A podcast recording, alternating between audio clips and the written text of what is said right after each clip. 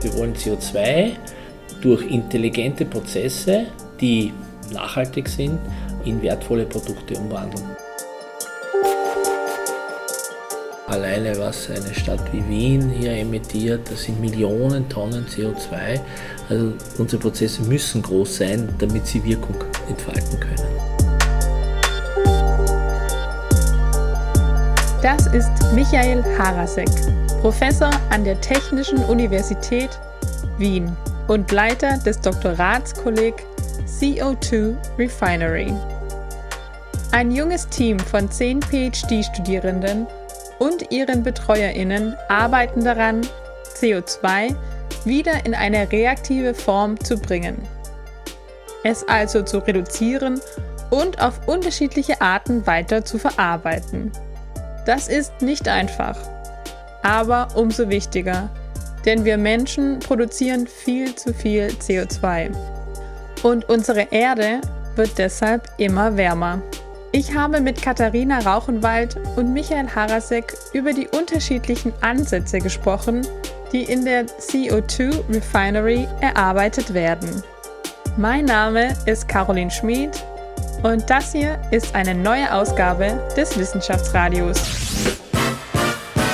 Wissenschaftsradio. Das Forschungsmagazin auf Radio Radieschen. Herzlich willkommen, Michael und Kathi. Vielen Dank, dass ihr euch Zeit genommen habt und meine Fragen beantwortet. Hallo Caroline. Hallo. CO2 wieder zu verwerten und daraus was Positives zu machen. Als ich das so gelesen habe, habe ich mir gedacht, Wahnsinn, perfekt, das ist ja die, die Chance, weil CO2 ist viel zu viel da und wir müssen es irgendwie umwandeln. Ist das so ein, jetzt haben wir die Lösung und alles geht gut? Na, alles wird gut, äh, das wäre schön, aber wir arbeiten an Lösungen und das ist unser erklärtes Ziel äh, in unserem Doktoratskolleg CO2 Refinery, CO2 Raffinerie. Hintergrund zu der Idee waren zwei Anträge, zwei Projektanträge, die wir vorher hatten. Wir hatten das damals noch genannt CO2 Upcycling oder Upcycling CO2. Das heißt etwas, was eigentlich schon wenig Wert hat, zu etwas wertvoll machen. Das war die damalige Idee und da waren aber die, die Projekte und die Themen vielleicht auch noch nicht so ganz ausgegoren. Ich glaube, dass es heute einfach ein Gebot der Stunde ist, darüber nachzudenken, wie wir CO2 in Kreisläufe bringen, wieder zurück für den Kreisläufe bringen. Fossiles CO2 ist natürlich vielleicht auch irgendwann wieder in einem Kreislauf, wenn es dann in Pflanzen gebunden wird, diese Pflanzen dann äh, irgendwo dann sich wieder eine, einem Kohlungsprozess aussetzen oder dann irgendwo dann auch zu, zu Erdöl oder zu Erdgas werden. Aber das ist ein Prozess, den wir nicht abwarten können. Der dauert Jahrzehnte, hm. Jahrtausende, äh, Jahrmillionen, je nachdem, auf welcher Zeitachse man dann und welches Produkt man am Ende der sieht. Wir wollen diesen Prozess beschleunigen. Das heißt, wir wollen CO2 durch intelligente Prozesse, die nachhaltig sind, in wertvolle Produkte umwandeln. Das Produktportfolio, das wir hier andenken, ist durchaus ein weites und ein innovatives. Das kann sein, dass man das CO2 sozusagen gleich mal wieder in einen, in ein Fuel, in einen Treibstoff, in einen Stoff verwandelt, der dann gleich wieder natürlich, wenn er verwendet wird, wieder in CO2 auch mit umgewandelt wird. Das ist ein relativ kurzer Kreislauf. Längerfristig oder was uns eigentlich besonderer Wert darstellt, sind Kreisläufe, die länger zu sehen sind. Das heißt, CO2 langfristig zu binden. Und langfristige Bindung geht natürlich, indem man es etwa, oder längerfristige Bindung geht, wenn man es etwa in Lebensmittel umwandelt, wenn man es in Proteine umwandelt, dann wird, ist das wiederum Nahrungsmittelbestandteil beispielsweise, oder wenn wir es in langlebige Wirtschaftsgüter umwandeln können. Da stehen wir natürlich noch sehr am Anfang. Also das sind Überlegungen, CO2 beispielsweise dann auch in Polymere umzuwandeln, die uns dann einen grünen Kunststoff zu erzeugen ermöglichen. Was wir in der CO2 Refinery heute planen und heute machen können, sind diese ersten Schritte. Und diese ersten Schritte basieren darauf, dass wir zunächst mal das CO2, das ein sehr inertes Molekül ist, das ist ja der höchste Oxidationszustand von Kohlenstoff, Kohlendioxid, dass wir das aktivieren müssen. Das CO2 müssen wir aktivieren, wieder in eine reaktive Form bringen. Und das geht nur durch Reduktion. Äh, das heißt CO2 in Kohlenmonoxid umwandeln, CO2 vielleicht schon chemisch in sogenannte C1-Verbindungen umwandeln, also wie etwa Methanol oder wie etwa Methan. Das sind aber für uns in unserer Vision eines weiter, auch zeitlich weiter ausufernden CO2-Kreislaufes eigentlich nur Precursor, also Stoffe, Bindungen, chemische Verbindungen, die Intermediate sind, die, die Zwischenverbindungen sind, die wir dann auch weiter sozusagen äh, einsetzen können. Der Weg hin zu diesem Kreislauf ist ein schwieriger, bedarf vieler Prozessschritte. Die Expertise, die man dazu braucht, ist äh, sehr, sehr interdisziplinär. Und das mhm. ist auch der Hintergrund, warum wir gesagt haben, dass solche Konzepte eigentlich viele Forscherinnen benötigen und Forscher benötigen. Und deswegen haben wir unsere, unsere Kräfte gebündelt und das in einen Doktoratskolleg gegossen mhm. und äh, uns auch zum Ziel gesetzt, auch hier didaktisch zu arbeiten, also auch Ausbildung zu machen. Das heißt, äh, junge Forscherinnen für dieses Thema zu begeistern.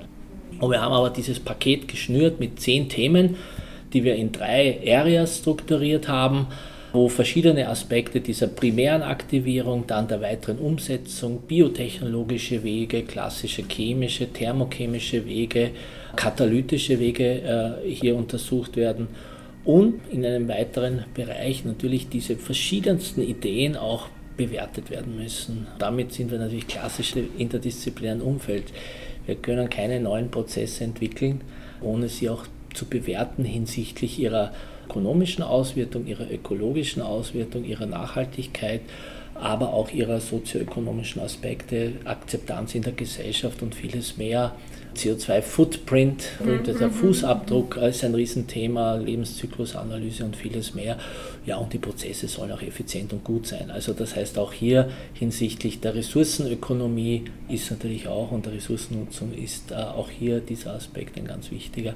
Und damit haben wir so ein ganz schönes Gesamtpackage geschnürt und wir freuen uns, dass wir jetzt zehn Dissertantinnen haben.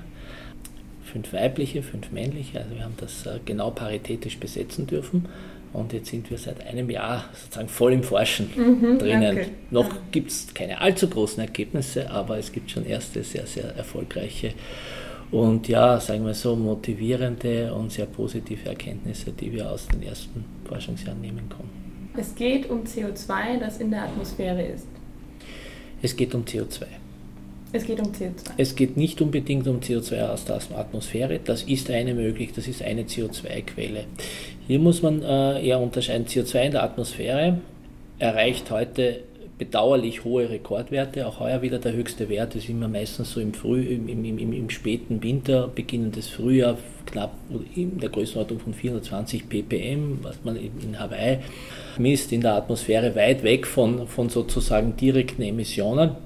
Und das ist eine sehr niedrige Konzentration, um daraus sozusagen reines CO2, das wir dann vielleicht für unsere Prozesse zu gewinnen. Das ist mit einem relativ großen Trennaufwand verbunden. Mhm. Da gibt es die Technologien, die jetzt in aller Munde sind. Direct Air Capture heißt das, also das heißt die direkte Abscheidung von CO2 aus der Atmosphäre. Das ist ein kritisches Thema. Ich selber stehe diesen Ideen durchaus kritisch gegenüber, weil ähm, hier wiederum das Herz eines Chemikers hier oder eines Chemieingenieurs hier schlägt und die Thermodynamik eine ganz große Rolle spielt. Der Trennaufwand für sehr niedrige Konzentrationen, die abzutrennen auf, ein, auf reines CO2 ist energetisch viel aufwendiger, okay. als eine CO2-Quelle zu nützen, die schon hochkonzentriert ist. Also ein Abgas oder ein Industrienebenprodukt, wo das CO2 schon 10%, 20%, ja, es gibt sogar CO2-Quellen, die sind über 90%, äh, zumindest 90-prozentiges CO2. Daher nützen wir zuerst diese Quellen mit niedrigem Energieaufwand aufbereitbar und erst in einer zweiten Runde schauen wir uns dann das Direct Air Capture an. Das macht uns die Natur sowieso mit unseren Pflanzen. Es gibt ja sehr viele Industriezweige, die sehr viel CO2 emittieren, zum Beispiel die Zementindustrie ist mhm. so ein Bereich.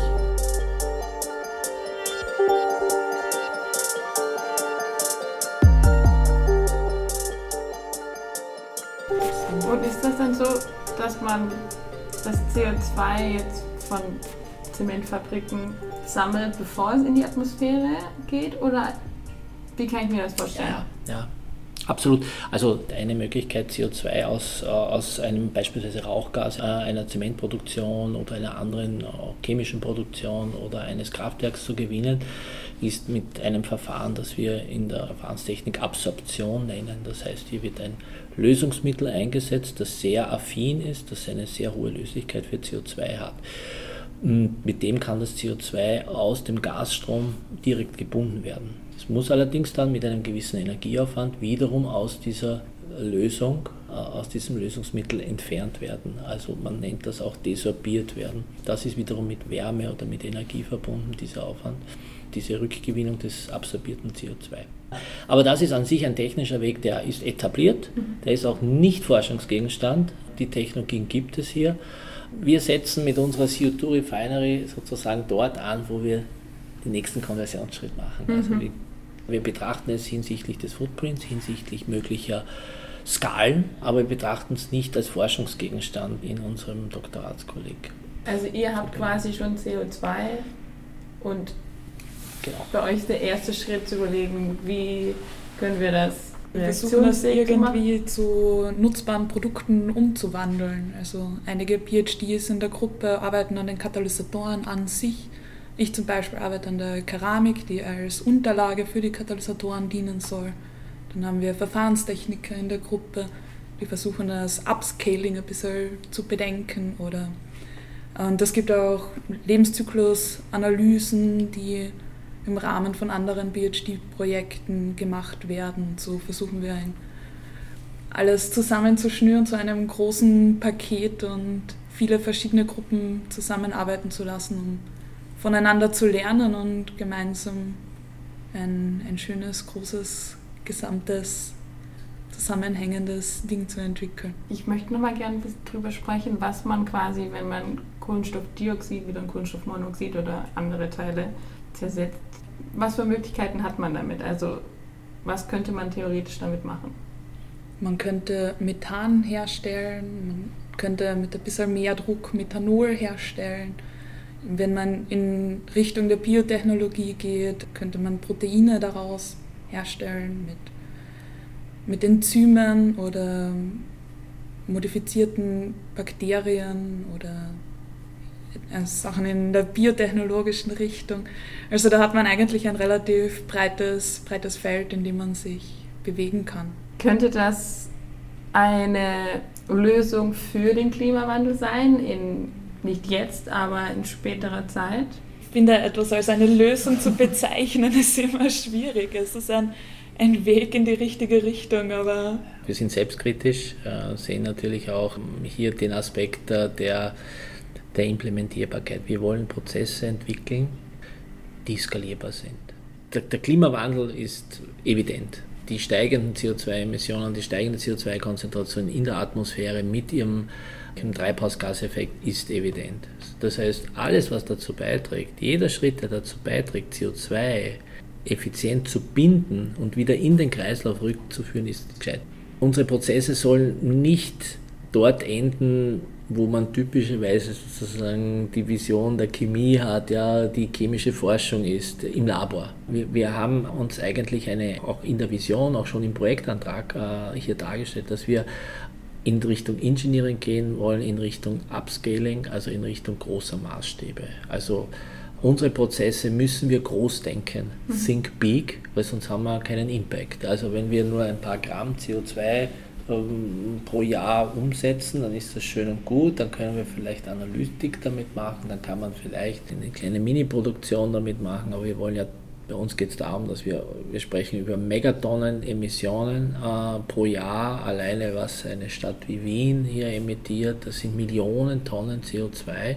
Also unsere Prozesse müssen groß sein, damit sie Wirkung entfalten können. Das heißt, das Doktoratskolleg hier mit unseren zehn äh, Dissertantinnen und Dissertanten ist ein Nukleus, ist ein Startpunkt. Was ist denn dein Thema? Mein Thema befasst sich mit der Keramik, die quasi als Unterlage für die Katalysatoren, die Kolleginnen und Kollegen von mir im Kolleg entwickeln. Also die Keramik soll als Unterlage dienen und die soll möglichst viel Oberfläche haben und möglichst viel Material durchlassen in einer effizienten Art und Weise und deshalb arbeite ich an porösen Keramiken. Das musst du mir ganz genau erklären. die, die Keramik ist die Unterfläche für das CO2, das dann Die Keramik ist die Unterlage für die Metallzentren oder die biotechnologischen Katalysatoren oder was auch immer, die dann als katalytisches Zentrum für die CO2-Umwandlung dienen. Also die Keramik muss quasi alle Bedingungen aushalten, die der Katalysator braucht, um zu funktionieren. Und die Keramik muss möglichst viel Oberfläche für die Reaktionen bieten, Mhm. weil es eine Oberflächenreaktion ist. Was sind denn zum Beispiel so Katalysatoren? Katalysatoren werden zum Beispiel Nickel wird verwendet als Metallzentrum, als katalytisch aktives Metallzentrum zur CO2-Umwandlung. Das ist hoch im Rennen oder auch in der biotechnologischen Richtung gibt es einige Enzyme, die in die Richtung modifiziert werden können. Wie geht man da vor? Also probiert man Keramik so zu bearbeiten, dass es die Eigenschaften hat, die du haben möchtest? Oder gibt es unterschiedliche Keramikarten? Ja, momentan werden hauptsächlich sogenannte pulverbasierte Keramiken verwendet als Katalysatorsubstrat. Das wären zum Beispiel Aluminiumoxid. Wir gehen da in eine bisschen andere Richtung, die in der Forschung sehr präsent ist. Und das sind polymerbasierte Pa- Keramiken. Das heißt, wir starten nicht mit dem oxidischen keramischen Pulver, sondern wir starten mit einem Polymer, das Silizium in der, in der Kette hat. Und wir wandeln das dann erst um zu einer Keramik in, einen, in einer thermischen Umwandlung. Das heißt, wir haben zuerst die Vorteile von einem Polymer, können das verarbeiten wir Polymer, können es auflösen im Lösungsmittel, mit den Funktionalitäten vom Polymer spielen und weiter äh, funktionalisieren oder irgendwelche Linker einbringen. Und dann erst im Ofen wird es dann erst zu einer Keramik, wenn man die, äh, die organischen Anteile Das ist so aus. ein bisschen wie, wie eigentlich Backen. Mhm. Ja, ja, ja, so ein ja. bisschen. Da kann man auch zuerst einen Teig machen. Modifizieren. Teig genau. machen, vielleicht ein paar Rosinen, die das mögen, oder Cranberries oder, oder Schokolade rein auch. Das sind auch noch so ein paar so Ingredienzien. Und du hast eben auch deine Chemie, die du da hier reinpackst.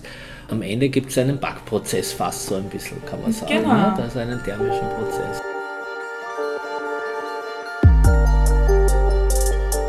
Vielleicht kannst du mir kurz ein bisschen beschreiben, wie der Versuch dann aufbaut. Also kommt dann eine Platte raus oder Na, also was in, backst du da? in meinem Fall ist es noch ein bisschen spezifischer und zwar äh, verwende ich eine Methode zum Generieren von diesen äh, Poren, die Solidification Templating heißt. Und zwar gefriere ich meine Proben zuerst Okay. und das Lösungsmittel gefriert quasi in eine Richtung.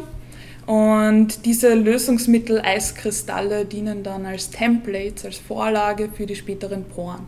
Das heißt, man kann das Lösungsmittel dann äh, trocknen, man kann das Lösungsmittel loswerden und hat dann die früheren Eiskristalle als Poren.